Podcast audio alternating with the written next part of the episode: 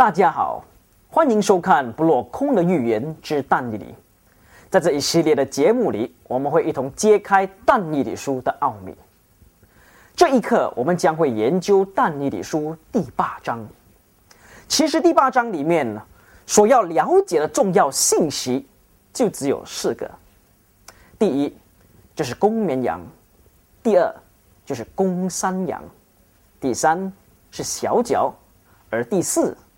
是两千三百日。这章可以分为两个部分，从一节到十四节是预言的形容，而从十五节到二十七节是预言的解释。前者是但以理详述意象中的内容和情形，而后者呢是但以理得到意象的含义和解释。话不多说，让我们一起来到但以理书第八章。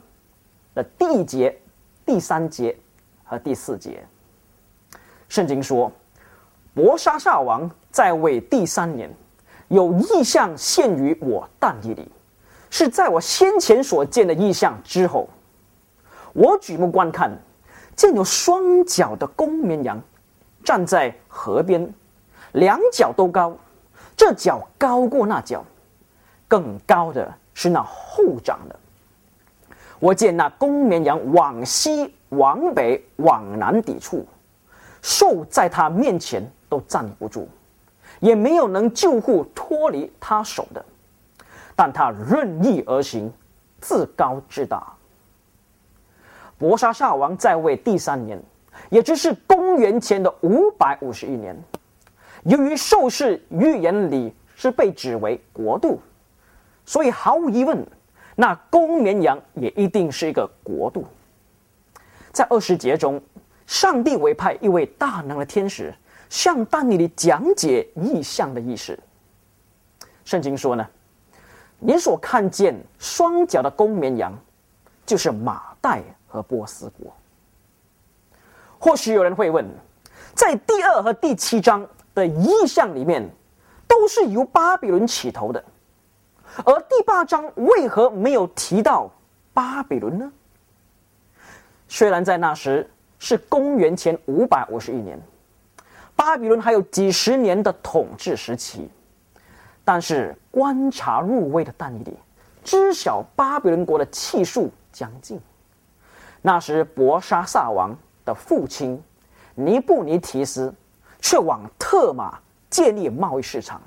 和复原月亮的一邦敬拜，而同时，博沙萨王却容许当国的经济一落千丈。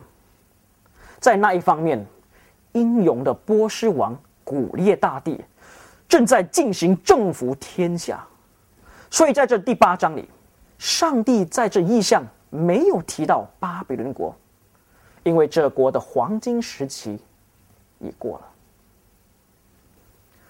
圣经描述两脚都高，这脚高过那脚，更高的是后长的。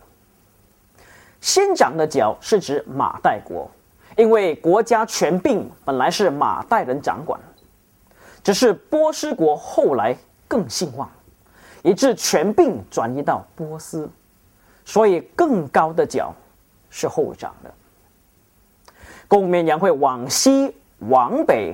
往南抵触，往西就是征服巴比伦、米索波大米亚和叙利亚；往北就是占据亚米尼亚、卡斯比亚和附近的国家；往南就是征服埃及、巴勒斯坦、利比亚等国。这是不是很有趣的呢？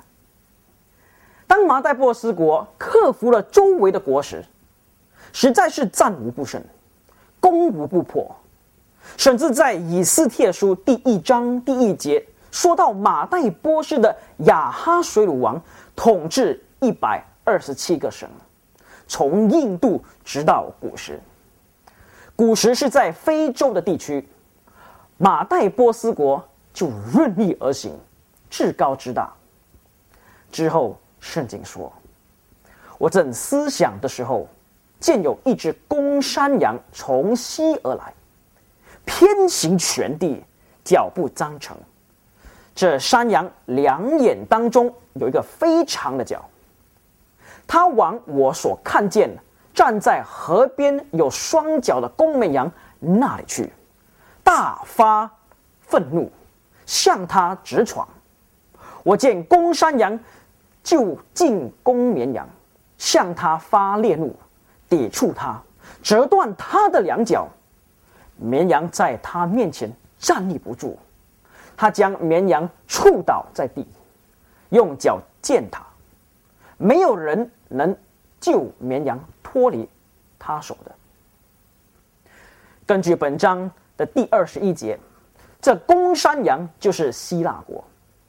圣经这样子的说：那公山羊就是希腊王，两眼当中的大角就是头一王。上帝将山羊。作为希腊国的表号是十分恰当的，因为在但尼里还未出生的两百年之前，希腊人已经自称为羊民，也有个京都叫做羊城，他们的国旗和他们的金银币都有山羊的形状。这公山羊是从西边过来的，我们只要翻开地图来看。就会见到呢，希腊国是在波斯国的西边。意象里描述这公山羊偏行全地，脚步沾尘，意思就是希腊国的军队呢来攻击的速度是惊人的。圣经又说，两眼当中有大角，就是头一王，而他就是亚历山大大帝。亚历山大带领陆军离开他的国，要和马代波斯国打仗。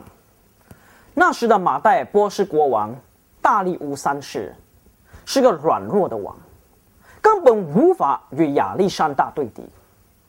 他们三次交战，头一次是在加尼库，而第二次是在宜书。这两次的交战当中，希腊国都打胜仗。大力武王三世因不能取胜，就差遣使大使向亚历山大大帝求和，愿将自己所管的地割一半给亚历山大，又愿让他自己的女儿为亚历山大的后妃。亚历山大对大使说：“若是我要他的女儿，我不必问。”至于他愿把国的一半给我，他岂不晓得天无二日吗？所谓一山不容二虎，天地间不可以容许有两个王，所以既不能和，两国仍旧在易被交战。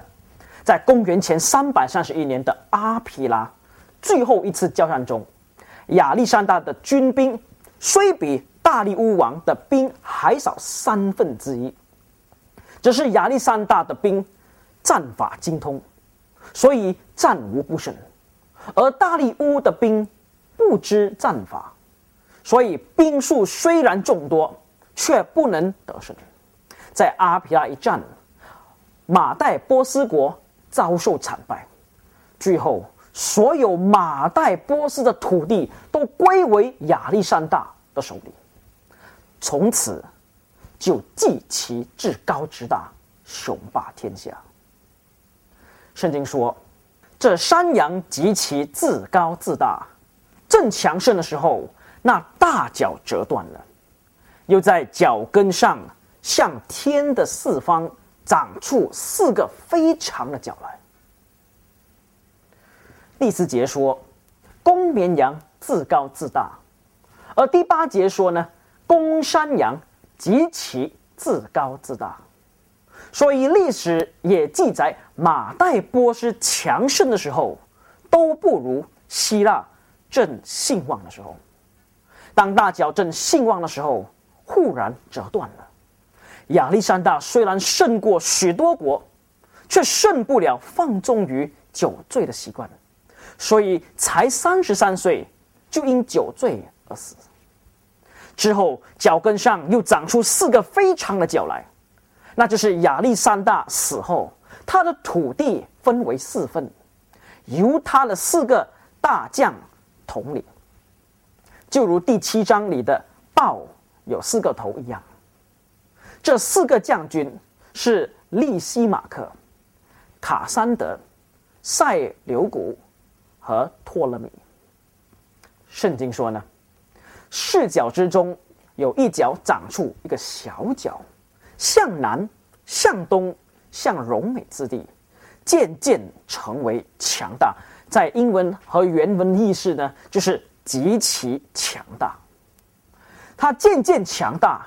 高级天象，将一些天象和星数抛落在地，用脚践踏，并且他自高自大，以为高级天象之君，除掉长线给君的翻迹，毁坏君的圣所。其中一角又生了小脚，意思就是当希腊被分为四国之后，其中一国。将又另生出一个小角。在但尼里书的预言中，角都是被认为一个国家，所以小角也是一个国度。有人以为这小角是塞琉古将军的后裔，是叙利亚王安提亚哥伊比芬尼。这种完全错误的解说是显而易见的。第一，当希腊分为四份的时候，塞琉古占据叙利亚为他的国土。从塞琉古登位直到罗马征服叙利亚，共有二十七个王，而安提亚哥伊比芬尼只不过是二十七王中的一个王。那么，他应该是四角中的一角的后裔，而不是四角中另长出的一角。第二，由于公绵羊被形容为自高自大，公山羊为极其自高自大，而小角是极其强大。这样看来，小角的力量是远超过马代波斯和希腊的。可是历史证明，安提亚哥伊比芬尼从来没有掌过大权，他其实是一个软弱又胆小的王。虽然他曾占领埃及。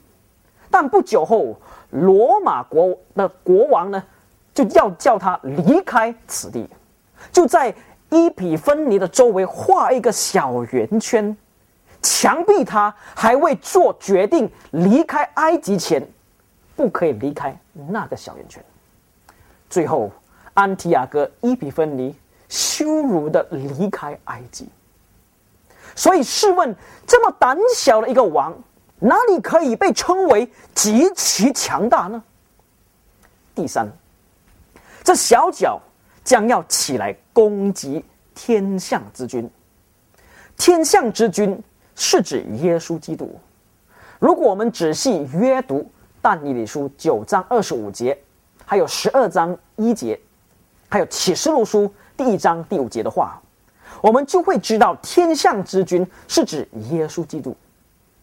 但是安提亚哥伊比芬尼没有攻击耶稣，因为在耶稣还未出生约一百六十四年之前就死了。攻击耶稣的是罗马帝国，不是希腊，所以这小角肯定不是安提亚哥伊比芬尼。话再说回来，如果我们在研究第二章和第七章，就可以晓得接续。希腊国的是罗马，一向说这小角是从四角中的一角长出来。若我们考究罗马国的历史，就可以知道罗马人的祖先本来从希腊来的。罗马国本来生在如今所称的意大利，罗马国渐渐成为强盛的邦国，因这国与希腊相近，又常有来往。后来就想要吞灭希腊国的土地，便打起仗来，一连就打了几年。只有在公元前一百六十八年的皮德纳战场，罗马军大获全胜。罗马征服希腊，是先征服西边的一带，就是马其顿。所以但以理说，罗马是从四角之中一角伸出来的。这小角又往南边成为强大，这一句也应验在罗马，因为公元前三百年，埃及也就是希腊的南部，投靠罗马政府的范围内，而罗马又吞并叙利亚和迦南，也就是圣经所说的荣美之地。但有一样事情我们要必须记住的。那就是第八章的小角有两个阶段，第一个阶段是异教罗马，为什么是称为异教呢？因为罗马帝国在起先是个异教国家，而第二个阶段是教廷罗马，在第八章中没有特别区分异教罗马和教廷罗马，而在本质上是。一脉相承的，这两个势力是融为一体的，就如同在第七章里那可怕的兽的头上呢有十个角，就是代表呢异教罗马，然后一个小角又长出来，那就是教廷罗马。也就是说，可怕的兽与十角和小角是连在一起的。就好像第八章的小角，是有两个阶段一样，先是异教罗马，后是教廷罗马。然后圣经说，并且他自高自大，以为高级天象之君，除掉常献给君的翻祭，毁坏君的圣所。在原文里，常献的准确翻译应该是持续的。而翻祭这句话在原文里是没有的，还有毁坏君的圣所，在英文圣经的翻译是毁坏他的殿宇，所以真正的翻译应该是这样，并且他自高自大，以为高级天象之君，除掉持续的毁坏他的殿宇，这是什么意思呢？什么是长线呢？或叫持续的呢？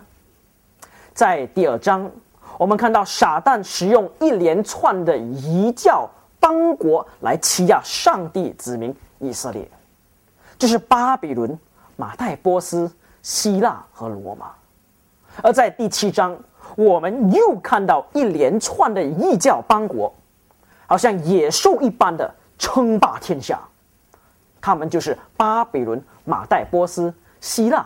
和罗马，这些国度都是以信奉一教为主的，所以长线或叫持续的这个词的意思就是代表一教，英文呢就是 paganism。让我以解释了的方法呢，把但以理书第八章十一节再说一遍：一教罗马自高自大。甚至自认比天象之君耶稣基督还高，又把他钉死在石架上。之后，异教罗马废除了自己惯常的异教习俗，也把异教的殿宇给毁了。为什么罗马除掉自己惯常的异教习俗呢？而且又把异教的殿宇给毁掉了呢？我们让圣经来解答。圣经说。因罪过的缘故，有军旅和长线的翻祭交付他，他将真理抛在地上，任意而行，无不顺利。除掉异教习俗的原因，圣经说呢，是因为罪过的缘故。英文是 transgression。约翰一书第三章第四节告诉我们：凡犯罪的，就是违背律法，违背律法。就是罪。议论到以后必有宗教大被盗的事情，使徒保罗说：“人不惧用什么法子，你们总不要被他诱惑，因为那日子以前必有离道反教的事，并有那大罪人，就是沉沦之子显露出来，他要抵挡主，高抬自己，超过一切，称为神和一切受人敬拜，甚至坐在上帝的殿里，自称是上帝。显而易见的，但以理书第八章十二节里所说的罪过，是指教皇权或教廷罗马。圣经说他是个大罪人，又叫沉沦之子，因为。教廷罗马任意的改变上帝律法，以致犯罪，又抵挡基督，高抬自己，超过一切称为神的，受人敬拜，甚至坐在上帝的殿里，自称自己是上帝。所以，除掉惯常的异教习俗，就是为了教廷罗马的兴起。在以前，西欧十国中，七国。仍是异教国家，与天主教并无交情。而另四而另三国就是梵大勒、黑如来和东哥德，因深受阿里乌斯派的影响，就与罗马天主教作对。之后，法兰西王克洛维斯受洗归入教皇权，使法国成为了。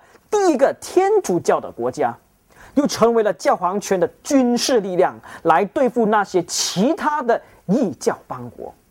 在公元后五百零八年，克洛维斯将他的剑和宝座都奉献了给教皇权，然后就开始与那三国，就是梵大勒、黑如来和东哥德作战。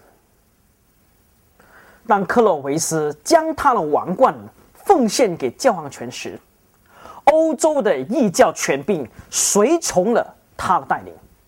从前一直反抗天主教的欧洲异教势力，加入了罗马教会，因此长线呢，或做呢持续的，从公元后五百零八年就渐渐的被除掉，直到罗马天主教的势力能够兴起，在公元后五百三十八年。开始征服全欧洲，把真理抛在地上，任意而行。许多忠心于上帝的人都受到罗马教会的逼迫，便进入了史上的黑暗时期。圣经说：“我听见有一位圣者说话，又有一位圣者问那说话的圣者说：‘这除掉长线的翻机。’”和施行毁坏的罪过，将圣所与军旅，那是在正正正确的翻译是以色列军，践踏的意象要到几时才应验呢？他对我说：“到两千三百日，圣所就被洁净。”十一节所说的毁坏军的圣所，原文应该是毁坏他的殿宇。这殿宇在原文是 Midash，其意思既可以是上帝的圣殿，也可以是异教的殿宇。而十三和十四节所说的圣所，原文是同一个词，叫 Kodesh，意思是分别为圣的地方。这个词只能够用在上帝的圣殿，而不能用为异教的殿宇的。所以从十一节到十四节，我们看到有两个。殿宇，十一节是异教的殿宇，而十三节、二十四节是上帝的圣所。教皇权是如何践踏上帝的圣所呢？这是以他们在地上建立的殿宇来代替天上的真圣所。在罗马天主教的一本书里，《教理详解》上卷五十六面到五十八面这么说，就有人问了。当主耶稣升天以后，谁会管理圣教会呢？那么就有人回答，叫圣彼得，并却叫圣彼得代替自己的位，为为教会的头。然后又再问，谁接了圣彼得的位呢？那么就回答，教皇接了圣彼得的位。又再问。教皇自己一个人教训教友的时候，会犯错吗？然后他就打。教皇每次用自己教授的权柄教训普天下的教友，什么道理应该信，什么道理不应该信，什么事情是罪，什么事情不是罪，都万万不能错的。可见，罗马天主教把教皇当作第二位的上帝，说他万万不能错，就代替了耶稣为教会的领袖。他们也称耶稣世上的母亲玛利亚和其他的圣徒为世人的中保，为罪人代求。岂不知圣经明明的说，因为只有一位上帝。在上帝和人中间，只有一位中保，乃是降世为人的耶稣基督。因此，教皇权就把圣所践踏了，使世上的人呢专注在地上的殿宇，而忘记了天上的圣所。圣所到底要被践踏到几时呢？圣经说到两千三百日，圣所。就必洁净。在下一课，我们会继续的探讨审判大日下集有关天上圣所的真理和审判。谢谢你们的收看，下回我们再见。愿上帝与你们同在。